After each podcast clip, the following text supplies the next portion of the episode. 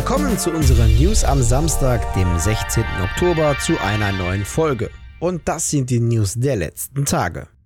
Viele von euch kennen sicherlich das beliebte Kartenspiel Uno von Mattel. Schon damals in der Offline-Version war es ein Spielspaß für groß und klein. Ebenso wie auch die digitale Version, die man bei Ubisoft im Store finden kann. Und jetzt hat sich wieder Ubisoft mit Mattel zusammengetan, um das Spiel digital einzubauen. Und einzubauen ist das richtige Stichwort, weil Uno mit dem Titel The Call of Yara als DLC für Far Cry 6 erschienen ist. Wer sich das Far Cry Crossover DLC holt, kann sich auf ein Yara inspiriertes Spielbrett und Menü sowie exklusive Themenkarten und dem Sound der Titelmusik freuen. Anders als beim traditionellen Uno müssen wir jedoch Pesos einsetzen, die wir natürlich aber auch gewinnen können. Das Artwork sieht richtig nice aus, was uns dazu bewegt hat, Ubisoft und Mattel zu fragen, ob denn auch eine physische Version geplant ist, was leider verneint wurde. Das DLC The Call of Yara ist ab sofort auf allen gängigen Plattformen erhältlich. Animal Crossings New Horizons erhält bald ein großes Update. Im Rahmen der gestrigen Direct zu Animal Crossing New Horizons stellte Nintendo das Update 2.0 vor. Und das bringt uns nicht nur endlich Kofi und sein Kaffee, sondern auch jede Menge weiterer Neuerungen. Darunter ein Boot, das an unseren Bootstick anlegen kann, von wo uns die Schildkröte Captain zu speziellen Inseln bringen kann. Zudem bekommt Harveys Insel eine große Plaza. Und es kommen noch viele weitere Features und Gegenstände. Schaut dazu einfach am besten mal auf unserer Webseite den Artikel an. Den Link den gibt's in der Videobeschreibung. Und noch zur Info, das große Update geht am 5. November 2021 live. In der letzten Zeit berichteten wir in unseren News oftmals von Shoppingtouren. Den neuesten Eintrag in dieser Kategorie macht schon wieder die Embracer Group. Als neuesten Zuwachs übernimmt die Unternehmenstochter DK Games das chinesische Mobile Studio Yufeng. In deren Portfolio finden sich beispielsweise Spiele wie Castle Age, Underworld Empire und Dragons of Atlantis und das um nur ein paar zu nennen. Hintergrund für die Übernahme seitens der Embracer Group ist der Wunsch, eine Grundlage für die Erhöhung der eigenen Marktpräsenz in China konkret und im asiatisch-pazifischen Raum im Allgemeinen schaffen zu wollen.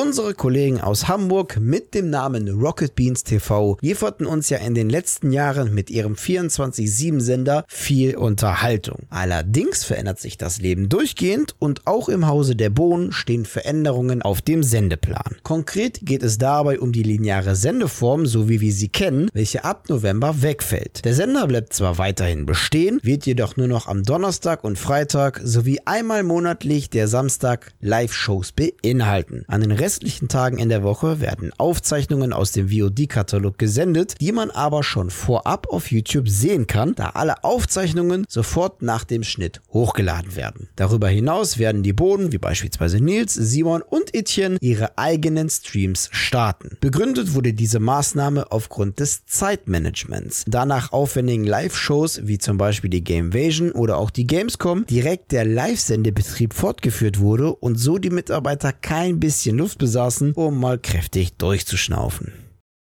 Letzte Woche haben wir ja noch über eine ungewisse Zukunft der FIFA-Serie gesprochen, denn die Partnerschaft zwischen EA und FIFA läuft Ende nächsten Jahres aus. Am Mittwoch wurde es in unserer News dann etwas konkreter, als die Umbenennung in EA Sports FC laut wurde. Und jetzt gibt es schon das nächste Update, welches mögliche Gründe für einen Streit zwischen EA und der FIFA offenbart. Wie die New York Times berichtet, seien zwei wesentliche Gründe ausschlaggebend für diesen Twist. Grund 1 das Geld. Mittwoch sprachen wir ja noch darüber, dass EA pro Jahr 89 Millionen Euro an die FIFA für die Lizenz zahlt. Die New York Times spricht sogar von umgerechnet um die 130 Millionen Euro pro Jahr. Und genau diesen Betrag möchte die FIFA jetzt quasi verdoppeln. Die FIFA verlangt für vier Jahre insgesamt um die eine Milliarde Dollar, also umgerechnet 860 Millionen Euro. Zudem geht es in dem Streit auch, und da kommen wir direkt zu Grund Nummer zwei, um den Umfang der Exklusivrechte. Die FIFA möchte den Umfang gern limitieren,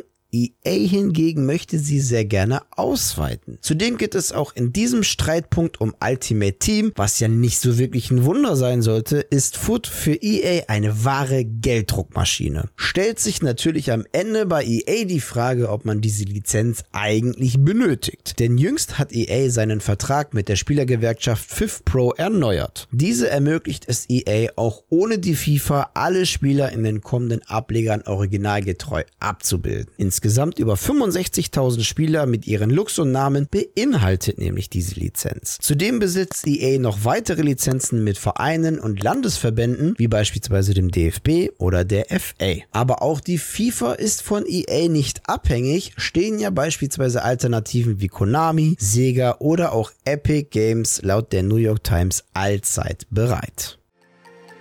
Ja, und das waren sie, die News der vergangenen Tage. An dieser Stelle verabschiede ich mich wieder von euch. Danke fürs Zusehen. Wenn euch die Folge gefallen hat, dann würden wir uns natürlich sehr über eine positive Bewertung, aber auch über eure Kommentare freuen. Und damit ihr keines unserer Videos verpasst, einfach ein Abo dalassen und das Glöckchen aktivieren. Die nächste Newsfolge, die gibt es dann wieder am kommenden Mittwoch. Bis dahin bleibt gesund und guten Loot euch. Ciao.